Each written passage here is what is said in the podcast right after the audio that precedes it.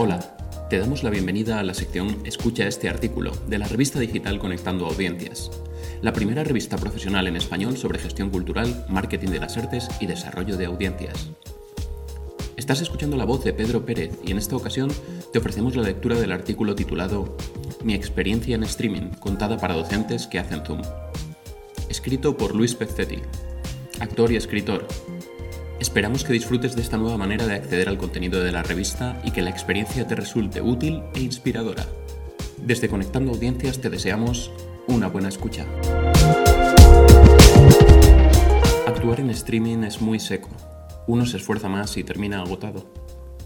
En un teatro hay muchas señales, los aplausos, cierto silencio cuando el público se quedó con el corazón en la boca, ligeros movimientos inquietos, desconcentración. Vemos caras y gestos. Nada de eso se repite igual en la pantalla, no lo tenemos. Esas señales sostienen emocionalmente a un artista y las usa para guiarse. Hay que acelerar, hay que ir más lento, enfatizar, bajar un cambio. Sin esa guía y ese alimento emocional, que se resume como el calor o el frío de una sala, actuar se convierte en un acto seco, peor que un ensayo, en el que tampoco hay público, pero sabemos que lo encontraremos. Es remar en chocolate, terminamos cansados física y emocionalmente. Nos sentimos inseguros y, salvo que se tenga mucho oficio, sobreactuamos, hacemos de más, porque nos falta respuesta. Eso provocará más cansancio en nosotros y el público. Cuando somos audiencia nos gusta ser llevados por el conductor de un programa y no tener que sostenerlo. Cuando repite la invitación para que la gente lo llame, revela inseguridad y poco oficio.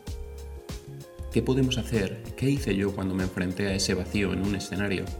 Por ejemplo, ir por primera vez con públicos que no me conocían. No asumo que tengo la misma autoridad que en, mi terreno. Voy con más humildad, como huésped con buen oficio y que me ganaré mi lugar. Pero como un huésped, no con la autoridad del dueño de la casa. No lo soy. Dueño de casa es este público que me recibe por primera vez, Literalmente están en su casa, viéndome en sus pantallas. No trato de compensar haciendo más cosas, al contrario. Ser breve, discreto, ir a lo seguro, no actuar con confianza inoportuna. Pregúntense, ¿qué haría que ustedes respeten a una visita que les expone algo? Seguramente lo diga o no. Yo sé que ustedes no me conocen. Permítanme que me presente con lo que hago. Sé que ustedes no esperaban esto. Gracias por recibirme en sus hogares. Jamás hago énfasis en lo difícil de este encuentro. Imagínense, ustedes en la sala de operaciones, su cirujano no llega, viene un suplente. Estaba de copas con amigos, a ver cómo nos va. No, él es el profesional. Si aceptó, que se haga cargo de lo que le da miedo o le cuesta. Traducido. Ya no podemos decir, esto que nos sorprendió a todos, esto tan difícil que están transitando los niños y las niñas, ya basta. El estupor se permite en los primeros días, y pocos. Luego, somos adultos, profesionales, y estamos a cargo. Así nos ve nuestro público. Aprendí a confiar en que este medio funciona.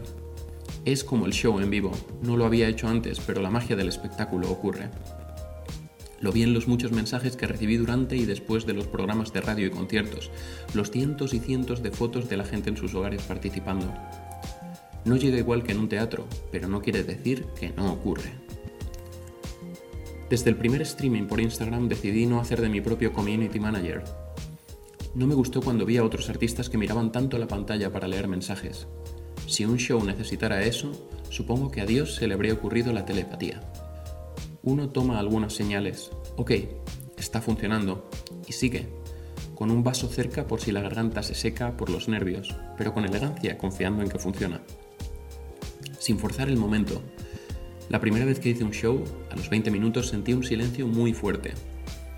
Estaba solo en mi casa, nada había cambiado, pero percibí ese vacío y empecé a despedirme. Algo había concluido. La segunda vez duré un poco más, pero no veía la hora de que terminara. Luego hice tres meses y medio de radio. Cientos y cientos de mensajes me mostraron que funciona ese clic. Al primer programa llevé consignas como para un mes, seguro de que se iban a aburrir. Que si en la familia estaban los más pequeños, los adolescentes apagarían la radio, pero llegaron fotos de padres y adolescentes jugando. Sorpresa, no sé por qué. pero ocurría algo que en el teatro no era igual. Solo así se fue estirando el tiempo de show, muy naturalmente, hasta que el último fue un despropósito.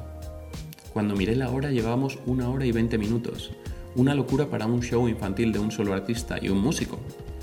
Terminó durando una hora cuarenta minutos. Pero a eso llegué con mucha experiencia. No me pauto tiempos fijos. Un show normal en un teatro, una clase, sí tiene una duración mínima, pero esta manera no, no la fuerzo. Empiezo en lo breve y seguro, que la audiencia se quede, si no con ganas, con aceptación de volver a encontrarnos. Hago más breve el encuentro si noto que decae. Evito agotar a mi público. Mi guion, la currícula, está pensado para un teatro en vivo, clases presenciales. Cambio el guion si hace falta. No hago el mismo guion que haría en un teatro. Quizás puedan elegir contenido de la currícula.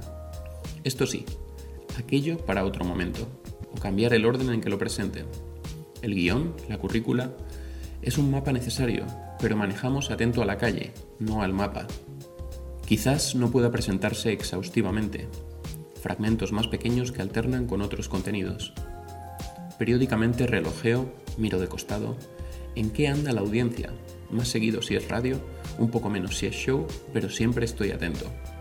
Hablen, pausen, no cansen, oigan. Vean en qué anda la audiencia. Realmente vean en qué andan. Si los chicos no están ahí, si el público no está ahí, estamos tirando el texto. No hay nadie. Y no me refiero a la pantalla apagada. Confío en que funciona.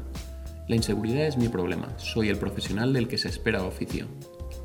Pero no parto de que soy tan infalible como en un teatro en vivo. Estoy en sus hogares, en sus pantallas. Por lo tanto, no ocupo toda la escena con mi monólogo. No pueden juzgarme como artista por cómo hago un show por streaming, y tampoco juzgo al público por cómo responde a mi propuesta en este contexto. La inseguridad es mi problema, soy el adulto del que se espera oficio. No pretendan convertirse en animadores de televisión, quizás descubrimos que sí, qué bueno, pero no lo somos. Actúen con naturalidad y sean muy muy receptivos de su audiencia. No condescendientes, pero sí receptivos. No controlo la atención de mi público. Es más parecido a hacer radio que al teatro. La atención es más flotante. Quizás se van y regresan, quizás oyen mientras hacen otra cosa. Es así, no pasa nada. Pero lo que no se vale es que apaguen su pantalla. Eso sí que no. Mariana, querida amiga, médica y docente, a los que apagaban la pantalla en sus clases les ponía ausente. Solucionó el problema. Siempre tengo un guion que escribí y repasé con obsesión, y en el momento del show todas mis letras están en ese orden, y tengo el show a la vista. Pero mis músicos saben, pobres, que raramente lo cumplimos, porque ni los mapas dicen lo que nos encontraremos detrás de una curva. Conducimos mirando la ruta, no el mapa.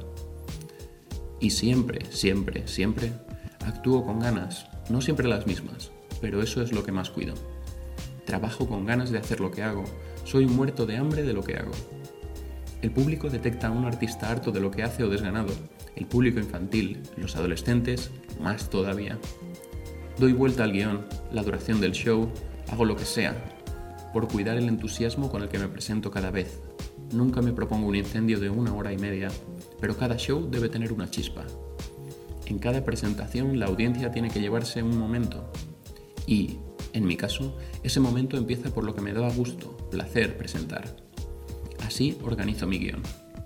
Mi sugerencia es que organicen cada clase teniendo en cuenta eso mismo, algo que los entusiasme transmitir, que les dé ganas, placer de contar.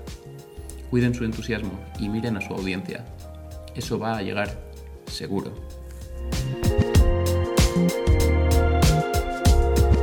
Esperamos que hayas disfrutado de este texto. No olvides que puedes acceder a este y otros contenidos de manera gratuita en Conectando Audiencias www.asimétrica.org.